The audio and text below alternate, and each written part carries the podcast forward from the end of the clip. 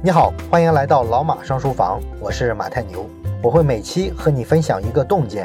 如果想听更多内容，欢迎关注老马上书房的微信小程序。从今天开始呢，我们讲一本非常新的书啊，这本书呢上个月刚刚出版了中文版，名字呢叫做《美国陷阱》。那这本书讲的是什么呢？简单来说啊，它讲了一个案子，这个案子呢堪称是法国版的华为孟晚舟事件。主要说的是美国人啊如何通过逮捕法国制造业巨头阿尔斯通的高管，然后逼迫阿尔斯通接受美国企业收购的要求的这么一个故事，非常的惊心动魄。那么阿尔斯通呢对法国制造业的意义啊是非常大的，可以称得起是法国的华为。即便放在全世界来看，阿尔斯通也可以说是发电和轨道交通这个基础设施领域的领先企业了。那轨道交通呢，就不用说了。我们经常看到中国高铁出口的这个新闻里啊，和中国高铁竞标的企业总是有法国的阿尔斯通。至于说发电上，那就更厉害了。全球发电站大概有四分之一的装机量来自于阿尔斯通，这就意味着呢，全球每发出来四度电，就有一度电是通过阿尔斯通的设备发出来的。所以它算是法国的这个工业界的一个掌上明珠的企业。那么本书的作者呢是弗雷德里克·皮耶鲁奇，他呢是阿尔斯通的锅炉部的全球的负责人。二零一三年的时候呢，皮耶鲁奇啊在过境纽约的时候被美国的司法部逮捕了，从此呢就经历了暗无天日的五年，一直到二零一八年九月呢，皮耶鲁奇啊才终于从监狱里啊出来啊重获自由。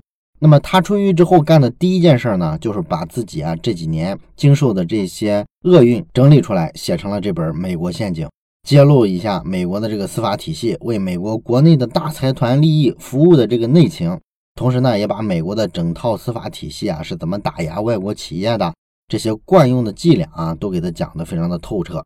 那本来呢，其实没打算这么快讲这本书哈，毕竟这本书才刚上嘛，啊，没必要抢的这么急。但是最近呢，正好是出了一大波的热点。你像这个孟晚舟的事件呢，最近就进行了一次引渡的这个听证会。然后呢，美国这边呢又掀起了新一轮的贸易战的施压，中美这个对峙的形势啊急转直下。所以我觉得这正好是一个好时机。哎，咱们呢就赶紧把这个法国版的孟晚舟案子啊讲一讲。这也是跟咱们上周讲的注定一战是相似的选题，算是跟中美关系有关的一些小专题吧。好了，咱们废话不多说了，赶紧开始这个故事。话说，二零一三年的四月十四号，那么故事的这个主人公皮耶鲁奇呢，坐飞机出差到了纽约的肯尼迪国际机场。刚下了飞机呢，就听到机场广播叫他的名字，让他到机组工作人员那边去。皮耶鲁奇呢也没多想，觉得可能是落下什么东西了吧，让他回飞机上去取。所以呢，他就过去了。没想到呢，从此就失去了自由。四个美国联邦调查局，也就是 FBI 的探员，把皮耶鲁奇呢铐起来了。他被送到了曼哈顿的美国联邦调查局的总部。皮耶鲁奇呢被抓了之后，就觉得非常的懵。他努力的去思考啊，这个东西到底跟什么事儿有关呢？他当时呢，实际上已经担任阿尔斯通锅炉部的全球负责人十个月了。平常呢，主要是在新加坡居住。然后他自认为呢，自己做的事儿没有任何可疑之处啊，不太理解自己为什么会被抓。那么很快呢，这个答案就揭晓了。他被带到了 FBI 的总部之后啊，上电梯的时候呢，探员就要求皮耶鲁奇背对着电梯的按钮，不能让他看到人家按的是几楼，也不能让他知道呢是在哪个办公室受审。你看这搞得神神秘秘的，是吧？那皮耶鲁奇呢就被带到了一个神秘的楼层，然后呢通过了几扇装甲门之后，然后进入了一个非常简陋的办公室。这个办公室呢，就是一个空荡荡的房间里，中间放着一张桌子，然后边上呢有三把椅子，特别像咱们电视剧里啊审犯人的那种场景。那有一个检察官呢，就等着皮耶鲁奇。这个检察官的名字呢叫大卫·诺维克。他呢和皮耶鲁奇说：“你们阿尔斯通因为行贿啊已经被我们起诉了，你被指控呢参与了在印度尼西亚的塔拉汉发电站的项目上，向一位印度尼西亚的议员行贿。”这个呢违反了美国的反海外腐败法。哎，到这里呢，他就明白了究竟是因为什么事儿。那印尼这件事儿呢，皮耶鲁奇他是知道的。其实呢，阿尔斯通这家企业呢，经常因为腐败行为啊被调查。美国当局啊，几年前的时候，实际上就开始了一项针对阿尔斯通的调查。当时呢，阿尔斯通因为涉嫌啊为取得多个合同行贿各国的政府。其中呢就包含印度尼西亚的一家发电厂的合同。皮耶鲁齐呢就曾参与了这个项目。阿尔斯通呢确实是聘用了中间人来确保呢拿下这个市场，拿下这个项目。这个中间人呢实际上就是一种灰色地带了，他就是一些能在当地帮你疏通关系、打开局面的这么一些人。那我们很多人呢都去过东南亚旅游，去东南亚旅游的时候啊，你会发现像什么泰国呀、缅甸啊这不少国家，它非常腐败。你在机场安检的时候都会发现，安检人员经常向游客索贿啊，你要不给他点钱，他就不让你顺利的过去。所以说呢，很多的国际大公司啊，在到了东南亚这些国家之后啊，为了打开市场呢，只好呢入乡随俗，找一些啊有关系的人啊当中间人，去打通政府的关系，把这项目先拿下来。这个是你去法治比较落后的这种市场做生意的一个潜规则，全世界的所有大公司啊都只能这么干，不然的话这个市场你根本进不去。那这里边呢自然就需要找靠谱的中间人，而且呢要给他相当高的酬劳。那么这个酬劳呢自然就是灰色支出了。所以呢一般的公司啊会在会计上做一点手脚啊，做个假账，去搞个假合同、假发票的，然后把这个支出呢给他洗白。而经手找中间人的二次通的员工呢，也有一些呢会从中间人这里啊再拿一些回扣回来。皮耶鲁奇呢，他参与的这个印尼的水电站项目啊，是二零零三年啊，距离现在都十几年了。那么这件事呢，跟他的关系啊其实并不大，因为中间人呢并不是皮耶鲁奇找的，而是其他同事负责的。后来呢，这事儿被美国揪住之后，阿尔斯通呢就同意要自查。也聘请了两位律师啊，曾经短暂的对皮耶鲁奇进行过一次询问，这个时间呢大概持续了一个多小时。最后呢，这两位律师认为啊，皮耶鲁奇遵循了集团所有的规定的流程，没有犯任何的错误。所以呢，二零一二年的时候，皮耶鲁奇呢还得到了公司的一次晋升啊，给他提拔了，升任成现在这个全球锅炉部的负责人，手下管着四千多人呢。所以说啊，这事儿呢，皮耶鲁奇就认为。和自己是没有关系的。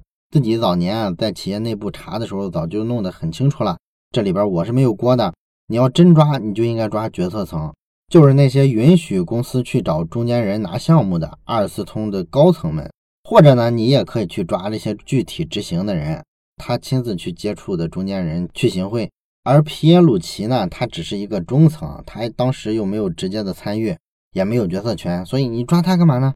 当然了，美国的检察官诺维克他可不这么看啊，这是后话了，咱们后面还会讲。这里边还有一个关键问题，就是一家法国企业去印尼做生意的时候，行贿了印尼当地的官员，这个事儿跟你美国有什么关系？美国司法部凭什么抓人呢？交易也在外国，这个交易的双方也都是外国人，都跟你老美没有一毛钱关系啊！你老美的法律，你管得着人家吗？这个地方呢，就得说说美帝的一个制度，叫长臂管辖权了。那美国的这个反海外腐败法啊，实际上在七十年代刚推出的时候呢，一开始是什么用处呢？就是去管理美国企业的海外投资的啊。为了防止这些美国企业在海外的时候啊行贿当地政府，所以出了这么一部法律。那这部法律出来之后呢，确实美国也抓了一些二三流的企业，杀一儆百嘛。当然，这个大企业是毫发无伤哈，没有一家大企业被这个法律啊抓过。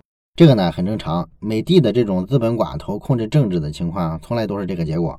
但是后来呢，美国在九十年代的时候啊，对反海外腐败法的司法解释就变了。他们觉得呢，不能光管我美国企业在海外的这种行贿，也得管一管外国企业啊在美国的行贿。这个呢还比较正常，是吧？可以理解，毕竟这事儿跟美帝还是有关系嘛。但是再后来啊，他们又提出一个更过分的要求，这就有点扯了。他们觉得呢，美国的这个司法啊，还应该管理外国公司啊行贿外国政府的这种行为。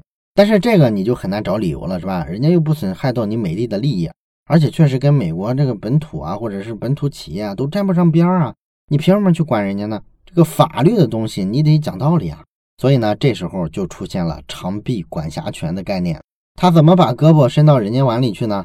哎，美国人的这个创造力啊，也是惊天地泣鬼神啊！他们就说呢，你只要签约的这个合同啊，规定呢是用美元支付的国际结算货币嘛，或者说呢，你们在沟通合作事项的时候，相互之间啊发了电子邮件，这个电子邮件只要是我美国的品牌啊，比如什么雅虎啊、微软啊，那你这个服务器就在我美国本土。所以呢，像类似这种情况。你这个交易里边啊，就牵扯到了一点点我们美国的因素，所以说这个情况归我美国的法律来管，我就可以用这个反海外腐败法搞你一下子。你看这个理由牵强吧？美国人的这个法治啊，还真是讲理哈。此处应该有来自公知的掌声。然后检察官诺维克呢就说，三年以来啊，我们一直在调查你们阿尔斯通在很多国家的这种行贿的行为。按照美国的法律规定呢，你们公司啊早就收到通知了，但是呢，到现在你们还在违背承诺。自二零一零年起啊，就拒绝跟我们美国司法部展开合作。所以说我这回啊必须逮你们公司。然后呢，诺维克说了一句非常关键的话，他说：“皮耶鲁奇先生，我希望你能为我们效力。”啥玩意儿？皮耶鲁奇听了就有点懵，是吧？给你们效力什么东西？我还没弄明白，我自己怎么就被抓进来了？我效什么力啊？啊，诺维克呢就给他解释说啊，我强烈建议你啊，不要给你们公司的人打电话啊，说我们把你抓捕了这事儿。我们非常清楚，在印尼那个交易里边，你呢不是一个决策性的角色啊，这个事实我们是清楚的。那我们想要的实际上就是起诉你们阿尔斯通公司的最高领导，尤其是你们的 CEO 啊，伯克隆。所以啊，我要求你不要告诉公司的人，你现在正在被我美国司法部质询。然后呢，你也最好啊，放弃去聘用律师的这种想法，跟我合作啊，这个呢，我保你没事儿。皮耶鲁奇一听呢，哇，天哪，这就明着在开条件了，这是要做生意啊。这个检察官不让他跟公司讲，那这暗示的就很明白了，是吧？就是让他再正常的回到公司去工作，这相当于呢，把皮耶鲁奇当成他们安插在阿尔斯通高层内部的一个线人啊，一个间谍，然后帮他们搜集高层有罪的这种证据。但是这一刻呢，皮耶鲁奇突然就想起了公司给他们这些高层啊平常做的那些法律风险培训。当时在培训课上呢，法务专家就告诉他们这些高层，面对法官或者是警察的时候啊，必须坚持两个原则。第一个原则就是什么都不要说。第二个原则呢是给阿尔斯通的法务总监赶紧打电话，他呢会给你指派一名律师啊来帮助你啊应对这些法官或者是警察。那么这两条原则呢，皮耶鲁奇啊都牢牢的记住了。所以呢，到这里呢，他没有掉进检察官设的这个陷阱里面。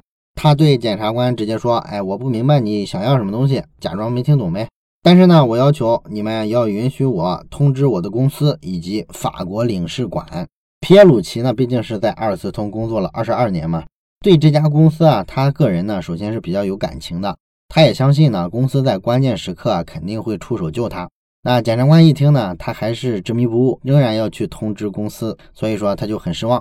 但是呢，美国的这个法律啊是保障嫌疑人打电话的这个权利的，所以说呢，他就让皮耶鲁奇打了电话。阿尔斯通的法务部门的负责人呢，听了皮耶鲁奇的这个诉求之后呢，就觉得你需要淡定啊，先什么都不用说，然后明天的时候呢，我们派的这个律师啊就会过去找你，给你提供必要的司法援助。当晚呢，这个检察官啊就把皮耶鲁奇扔进了监狱里，不配合我，你去监狱里过去吧。皮耶鲁奇呢，毕竟作为一个大公司的白领啊，生平呢从来没见过监狱长啥样，这次呢也是开了眼。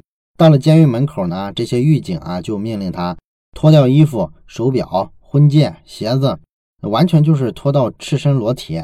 然后呢，狱警给他说了三个词：转身、蹲下、咳嗽。咳嗽是什么鬼？皮耶鲁奇呢，又是一脸的懵逼。然后呢，这个狱警啊，就给他演示，哎，该怎么做？其实呢，就是告诉他要蹲下，然后两条腿呢分开，然后呢开始咳嗽。那皮耶鲁奇呢也照着做了。这狱警呢就坐在他身后啊，这是为什么呢？就是为了确保啊他的肛门里面没有东西掉出来。咱们看这个电视上啊这些缉毒的新闻的时候，经常有这种情节，是吧？毒贩子可能会把毒品啊藏在肛门里面。那虽然说警察呢这么干也合理哈，也是在查处一些嫌疑嘛。但是呢，作为一个坐办公室这么多年的一个高管层的白领，皮耶鲁奇呢觉得这简直是在侮辱人格。不过呢，他没想到的就是他很快呢就习惯了这种人格上的侮辱。第二天呢，皮耶鲁奇见到了阿尔斯通给他指派的律师。见到律师之后呢，他突然意识到事情有点不对头了。那后面的故事会怎么进展呢？这个呢，咱们下期接着讲。最后呢，我想跟大家说一件事儿，就是咱们好多朋友啊，不都说嘛，说咱们这个节目啊做了这么久，怎么也没个微信群什么的做个交流呢？我想了一下呢，也对，所以呢，最近啊就拉了一个微信群啊，想跟其他朋友啊，或者是跟我做交流的呢，可以加一下这个微信群。加群的方法呢，就是到咱们老马商书房的同名的微信公众号里面啊，这个底部菜单栏啊有一个加群两个字儿，你点一下之后呢，就能弹出一个二维码啊，你扫二维码呢就可以进群了。哎，有什么想法想直接跟我沟通，或者是跟咱们其他的听友沟通的，都可以加一下这个群。